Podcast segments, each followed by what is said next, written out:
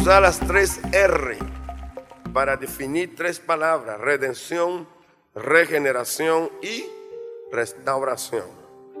Cuando hablamos de redención, la Biblia tiene unos textos, unos, unas palabras dirigidas a eso. Por ejemplo, Salmo 49, versículos 6 y 8, o al 8, habla de la redención que una persona de pronto sintiéndose endeudada moralmente, endeudada espiritualmente, saturada por sus culpas, por sus pecados, quiere redimirse y piensa que esto puede hacerlo con bienes materiales. Y esta palabra dice así, los que confían en sus bienes y de la muchedumbre de sus riquezas se jactan. Ninguno de ellos podrá en manera alguna redimir al hermano ni dar a Dios su resgate. Porque la redención de su vida es de gran precio y no se logrará jamás. Note bien, sé que con bienes materiales no se logrará jamás la redención. El dinero sirve para comprar cualquier bienes material menos la salvación. Es más, su diezmo no te salva. Sus ofrendas no te salvan. Usted no ofrenda para ser salvo. Usted no da diezmo para ser salvo. Usted ofrenda y diezma porque es salvo. Usted no ora para ser salvo. Usted ora porque usted es salvo. Porque el precio de la redención a la salvación es muy grande y nadie puede pagarlo con lo que tenga. Salmo 130, versículos 7 y 8. Espere Israel a Jehová, porque en Jehová hay misericordia y abundante redención con él. Y él redimirá a Israel de todos sus pecados. Ahora está hablando de una nación. Ya no es el pecado de una persona, sino es el pecado de una nación. ¿Sabe usted que las naciones pecan? ¿Cuándo peca la nación? La nación peca cuando sus leyes que sale de la Cámara de los legisladores, Senado y Cámara de Representantes, aprobada en contra de principios, en contra de la palabra de Dios, cuando el Ejecutivo la sanciona, cuando los magistrados trabajan sobre ellas, eso es nacional. Ya no es pecado de una persona, ya no es pecado de un grupo, ya no es pecado de, una familia, sino que se transforma en pecado nacional. Pecado nacional. ¿Quiere usted saber cuáles son los pecados nacionales? Pues la lista puede ser muy grande. Ahora mismo, la ley del matrimonio entre pares. Cuando yo digo entre pares, personas iguales del mismo sexo. Una juez recibió dos personas que dice, cáseme. Y ella con principios cristianos dijo, no los caso. No los caso. Y esto causó un remolín en todo el país. Porque según él está obligada a hacerlo. Y ella dice, no lo hago por cuestión de fe y conciencia. Con eso está creando un precedente que puede afectar toda la ley posterior, porque es una juez, pero es una. Ya este pecado es nacional, porque junto con eso también viene otra complementaria que es adopción de hijos. Y una gran discusión en este campo si es legal, si no es legal. Puede ser legal, porque si, si la ley lo legaliza, es legal, pero no es justo. ni es santo. Las naciones pueden legalizar lo que quieran. Entonces son pecados nacionales. Y podemos ir en, una serie, solo quiero dar este como ejemplo. Colombia está al borde de eso. Aquí, cuando está hablando, dice, Israel cometió pecado, no de una persona, no de una familia, sino pecado nacional.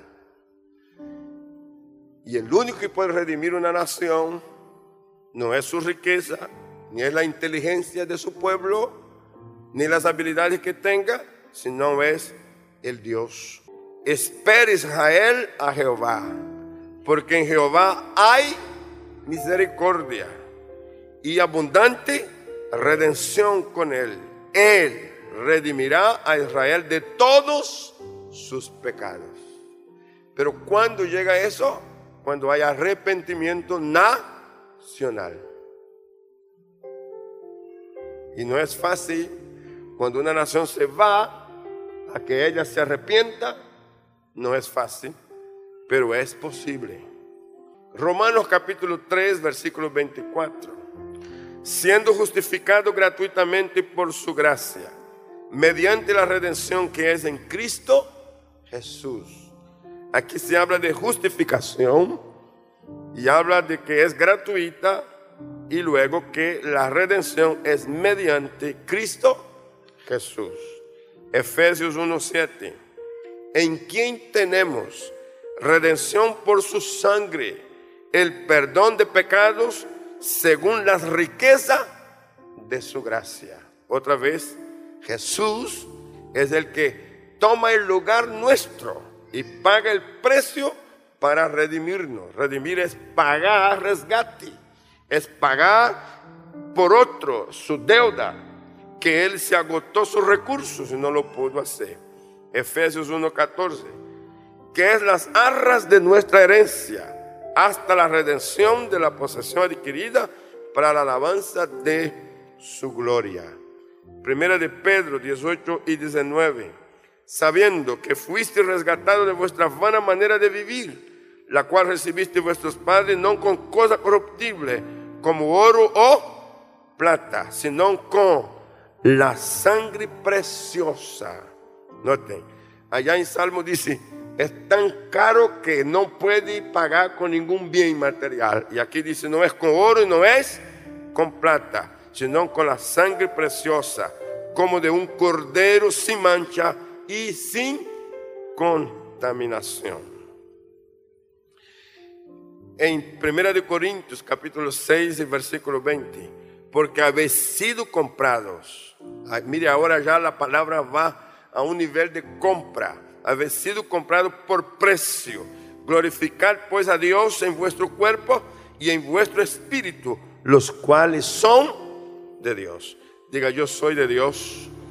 Mi cuerpo y mi espíritu y mi alma es de Dios. Amén, amén. ¿Quién lo, quién lo pagó? Jesucristo.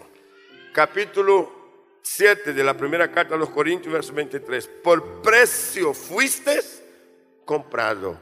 No os hagáis esclavo de los hombres.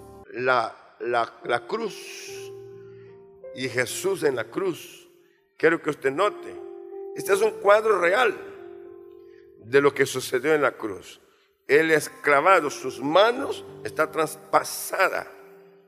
La sangre que está en sus manos, que está en su rostro, que está en todo su cuerpo, las marcas de los látigos, que está en su cuerpo, Él lo sufrió, Él lo vivió por usted. ¿Sabe quién debía estar allí? Usted y yo. Pero Cristo dijo, lo hago por ella, lo hago por Él. Yo pago el precio por Él, porque todo, todo lo que teníamos se agotó. Entonces Él entra para ser el que hace la redención. Desde el momento del nacimiento de Jesús, estamos hablando que es un estado de humillación. Desde el momento que nace hasta que está en la cruz, está pagando este precio por usted. Cuando usted mira este rostro delacerado, es para que usted y yo fuéramos bonitos. Cuando usted mira su cuerpo herido, fue para que usted y yo fuéramos sanados. Cuando Él está en estas condiciones de extrema, donde todo lo que tenía se le quitaron, lo, tomaron, desnudo quedó en la cruz, empobrecido, para que usted y yo fuésemos enriquecidos. ¿Sabe? La redención es el precio más alto que se puede pagar. Y Cristo lo hizo por ti. Yo dije que Cristo lo hizo por ti.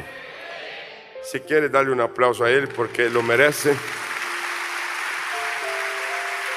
Aleluya. Ahora, el Cristo que murió por ti y por mí y descendió al sepulcro y en el sepulcro pasó tres días, tres noches, no se quedó allí. Él resucitó. Y la grandeza es esta, que su resurrección te dará a ti y a mí el derecho de la regeneración. Por eso usted y yo somos ahora no solo redimidos, sino que también somos regenerados. La palabra regeneración es traer de la muerte a vida. Mire, primera de Pedro, capítulo 2, versículo 24. Primera de Pedro 2, 24. Quien llevó él mismo nuestros pecados en su cuerpo sobre el madero para que nosotros, estando muertos, estamos como muertos a los pecados, vivamos a la justicia y por cuya herida fuisteis sanados. Esta es la palabra de la regeneración. En Tito capítulo 3 versículo 5 es una carta del apóstol Pablo a un obrero, a un pastor que estaba en, un lugar pastoreando y, y Pablo le manda la carta y le dice a él de una manera contundente, nos salvó, no por obras de justicia que nosotros hubiéramos hecho, sino por su misericordia, por el lavamiento de la regeneración y por la renovación en el Espíritu Santo. Así que usted y yo no solo fuimos redimidos, sino que también fuimos regenerados. ¿Qué es la regeneración? Traer de algo inerte a la vida. Mire, cuando la semilla pasa por el proceso de la regeneración, ella se transforma y poco a poco deja de ser lo que era. Y mire cómo va su, su movimiento, es extraordinario. La vida comienza a traer una respuesta. Entonces ahora tenemos cuatro hojitas, luego tenemos un pequeño árbol que está siendo formado. Ahí tenemos el fruto de la regeneración. ¿Sabe lo que quiero que usted vea en esto? Usted fue regenerado. Dije que usted fue regenerado. ¿Cuánto da gloria a Dios por eso? En el día que creíste en Cristo, tus pecados, tus culpas fueron borradas. Y a partir de ahí, no solo eres libre del pecado, ya no eres esclavo del pecado, sino que eres propiedad de Dios en Cristo Jesús. Pero ahora, todo lo que fue viejo en ti desaparece para dar lugar a lo nuevo. Oh, cuánto da gloria a Dios por eso. Y la regeneración es esta. Mira, aquí está lo nuevo. Un árbol frondoso, extraordinario. Este árbol yo lo llamo un roble, usted es un roble. Mire, la regeneración usted lo transformó en un árbol fuerte, frondoso, oh, lleno de frutos. La tercera R, entonces, es restauración. Y en la restauración, esta palabra también tiene, un, tiene algo hermosísimo, es devolver el lugar que se perdió, devolver la posición perdida, devolver la condición perdida. En Génesis 40, versículo 13, eh, hay un, un hombre que está preso y alguien tiene un sueño y tiene la interpretación. José le da la interpretación y dice en ese texto, a cabo de tres días levantará Faraón tu cabeza y te restituirá a tu puesto. Y darás la copa a Faraón en su mano como solías hacerlo cuando eras su copero. Hoy yo estaba leyendo esta palabra y se me vino una, una visión de que en la iglesia hay personas que por algún motivo de la vida perdió algo, perdió su lugar, perdió su puesto, perdió su dignidad y está sufriendo la pena por haber perdido. Y yo vengo a decirte que en el poder de la restauración te será devuelto. Dije que en el poder de la restauración te será devuelto. ¿Cuánto lo puede creer? Dios restaura. En este caso, la restauración de este hombre fue anunciada. Y yo creo que yo soy un portavoz de buenas noticias para usted. En Joel capítulo 2, versículo 25, otra vez la palabra aparece, y os restituiré. Pero aquí ya no solo va a restituir bienes, posesión, condición, lugar, sino que tiempo. Los restituiré los años. ¿Sabe? Los años que pasaron no regresa. El único que puede hacer eso es Dios. Dije que el único que puede hacer eso es Dios. Y yo hice pregunta, Señor, ¿cómo es que pueden ser restaurados los años? Entonces la palabra que me llegó es esta. Si en algún momento de tu vida perdiste años de bendiciones, de victoria, de prosperidad, pues Dios te dará más años de vida para que cubra aquellos años que fueron perdidos para que disfrute de lo que no disfrutaste. ¿Cuánto puede creerlo? Y en el momento de la bendición de Dios para ti será tan extraordinaria que lo vivirás. Restituiré. ¿Y qué voy a restituir? Lo que comió la oruga, el saltón, el revoltón, la langosta, el gran ejército que envié contra vosotros. Ellos habían pecado, habían cometido errores y vino la devastación sobre ellos. Pero Dios está diciendo, cuando hay arrepentimiento, hay redención. Cuando hay redención, hay regeneración. Cuando hay regeneración, hay restauración. Entonces aquí es algo que usted tiene que tenerlo claro. Si fuiste redimido, si fuiste regenerado, tiene que disfrutar de la restauración. No acepte vivir por debajo de eso. Y si algo no está, no está bien con esta verdad, examínate Busca, vea dónde hay una falta, en qué estás fallando, en qué estás dejando de. Y encuéntrelo. Tengo dos textos más, Hechos 3:21.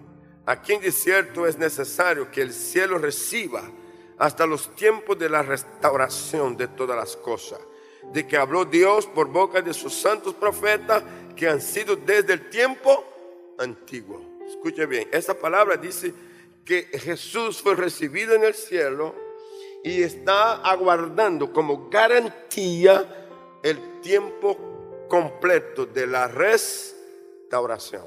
¿Saben? El plan de Dios, el propósito es que usted y yo seamos plenamente restaurados. Dije, plenamente restaurados. Entonces me atrevo a decir, tu prosperidad no puede ser para tu orgullo, para tu vanidad. Se equivoca cuando alguien prospera y se, en vez de dar lugar a esto, a la, a la bendición, a que se vea Dios cumpliendo sus promesas, y en vez de afectarse por orgullo, por vanidad, sentirse más que los demás, comenzar a humillar y hacer daño a su prójimo. No es este el propósito. Cuando Dios te restaura es para que Él sea glorificado. Y el beneficio de la restauración debe ser para beneficio de la obra de Dios, que comienza por todo lo que Él te permite hacer y tu prójimo, la persona a quien en algún momento de la vida pueda necesitar de ti.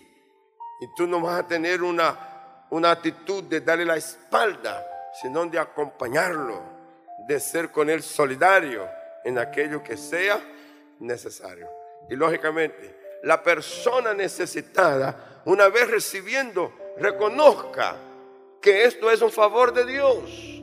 No transfórmese en un dependiente, porque el Dios que bendijo a este para bendecirte a ti, te bendice a ti para bendecir a otros.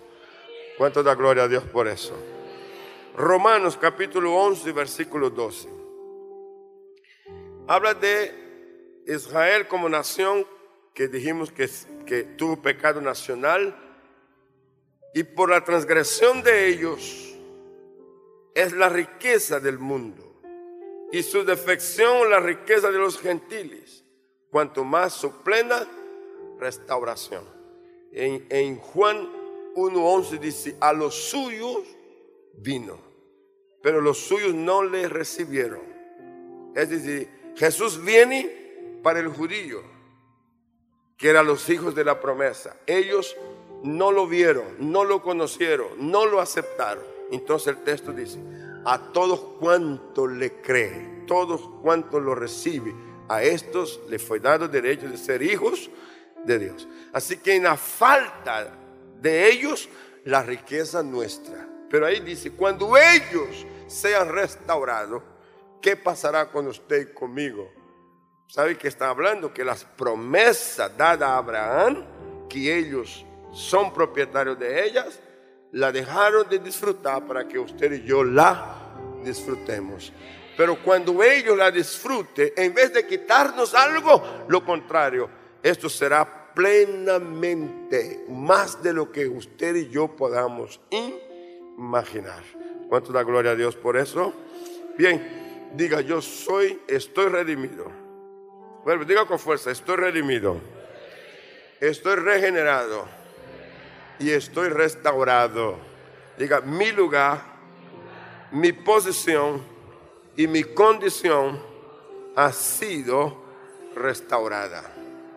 ¿Qué es la imagen de una persona que es restaurada?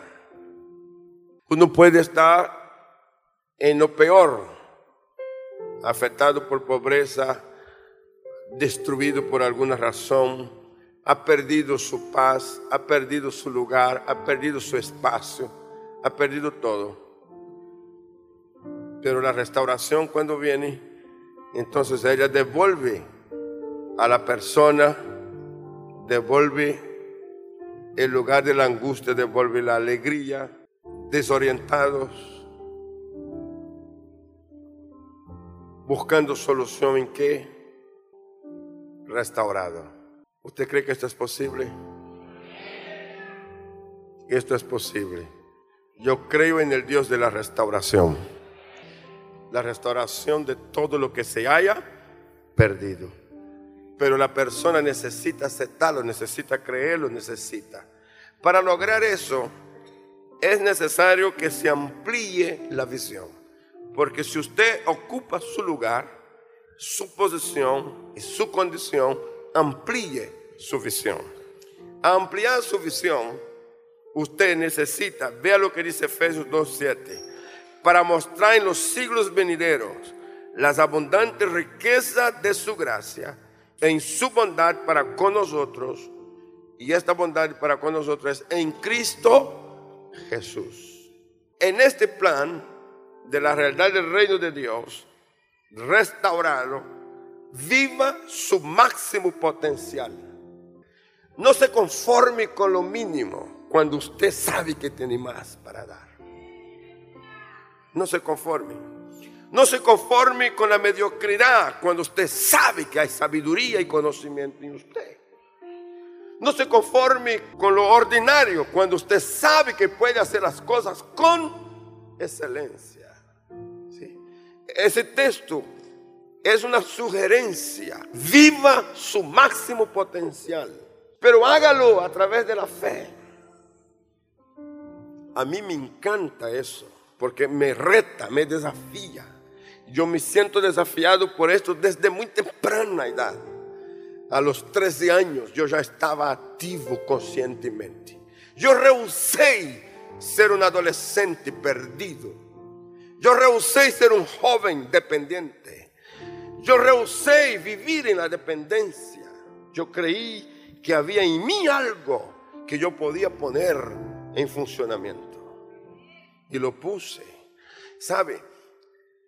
Respeto las ideas que a veces se da de protección, pero creo que es exagerado cuando se protege a un ser impidiendo que sus fuerzas salgan, que pruebe sus capacidades. Porque es exactamente en las oportunidades que los talentos surgen. Es en las oportunidades que las personas se encuentran, descubre lo que tiene y lo que lleva. Mm. A los 15 años, yo fui puesto en plaza pública y una persona me dijo, predique. Era un culto aire libre. Por primera vez prediqué. Casi me muero de la pena, de la vergüenza. Pero hubo condiciones y cuando yo prediqué, se activó en mí el don de la palabra. Oiga, hay poder en ti. Dije que hay poder en ti. Hay sabiduría en ti. Hay conocimiento en ti. Hay riqueza en ti. ¿Cómo agradezco a Dios el atrevimiento de aquel evangelista? que me activó tan temprano. Cualquiera que viera lo que él estaba haciendo dijera, pobrecito, ¿qué está haciendo con el, con el, joven o el adolescente? 15 años. ¿Sí? Pero el cuadro fue hermoso, a pesar del susto. en plena plaza pública, más de 40 personas adelante de mí. Y él cantaba subiendo en aire libre y luego me dice, después del himno que cantamos ahora, usted predica. Y yo, yo nunca prediqué. ¿Se imagina? La angustia, la aflicción. Pero era en serio, él estaba hablando en serio. Él me miró y dijo, un día tiene que comenzar. Y listo. Y cantó el himno. Y yo pensaba que este himno no debía terminar nunca. Busqué en la Biblia, como era en serio la cosa, yo consideré en mi mente busqué un texto bíblico. No lo encontré. Procuré recordar un capítulo, un versículo, nada. Pero, madre, mi madre nos llevaba en un, en un entrenamiento de lectura bíblica en voz alta. Todos teníamos que leer la Biblia para ella oír. Capítulos enteros en la mañana y me acordé del texto que habíamos leído, que me, llamó la atención, un texto de Job, ¿dónde estabas tú cuando yo formé el universo? Mire lo que me recordé. Busco el texto bíblico, no encontré, ni el libro de Job, ni nada. Pero lo que estaba dentro, eso fue lo que salió. Entonces, cuando yo tengo el texto, recuerdo la pregunta, él está terminando de cantar y él cantando termina y dice, con la misma altura que viene cantando. Y ahora, amigos, ustedes que oyeron el cántico a Dios, reciba la palabra por el predicador. Mire lo que creía él, que yo era predicador. Yo no me consideraba eso, pero él me veía como un predicador. Y dijo, mi nombre, José Satirio dos Santos. ¿Usted cree que yo pasé y que yo dije algo? Yo me quedé como una piedra. Pero una de las personas que estaba ahí con la anciana se, se aproxima y me golpea la espalda. Era la mayor de todas, más de 70 años, y me toca la espalda y me dice con voz trémula, no tenga miedo, predique. Y me empujó. ¿Sabe? Hay potenciales que están dentro de nosotros. Necesita ser activado. Aquel hombre me estaba activando, aquella mujer me estaba empujando. Alguien aquí necesita un empujón. Empuje al que está a su lado. Diga, actívate, comienza, saca el potencial que está dentro de ti, suelta lo que está dentro de ti.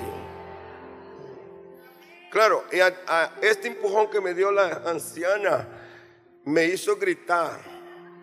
¿Y sabe lo que grité yo? ¿Y a dónde estabas tú cuando Dios formó el universo? Y cuando yo grito,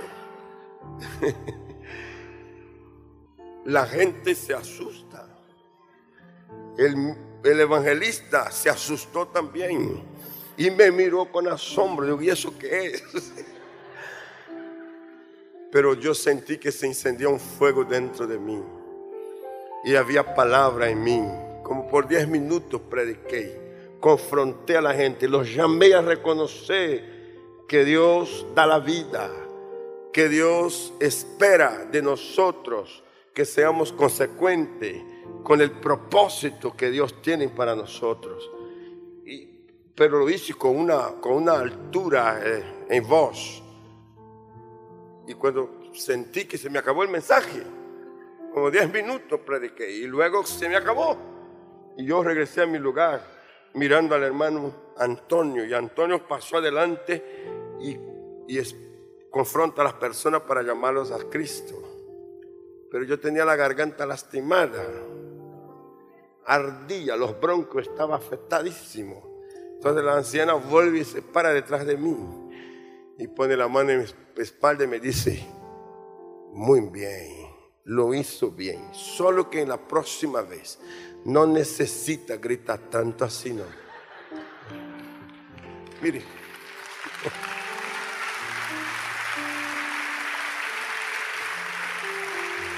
Diga conmigo, hay un potencial en mí.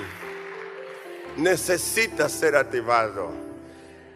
Mire, lo, lo que le estoy contando a usted en aquella, en aquella tarde, en aquel paraje, en aquel lugar pobre, humilde, en, este, en esta aventura estaba naciendo un pastor, estaba naciendo un predicador, estaba naciendo un misionero.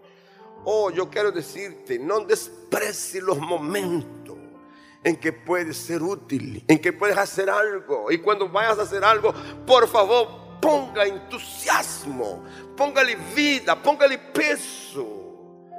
Sí, vive su máximo potencial y hágalo a través de la fe.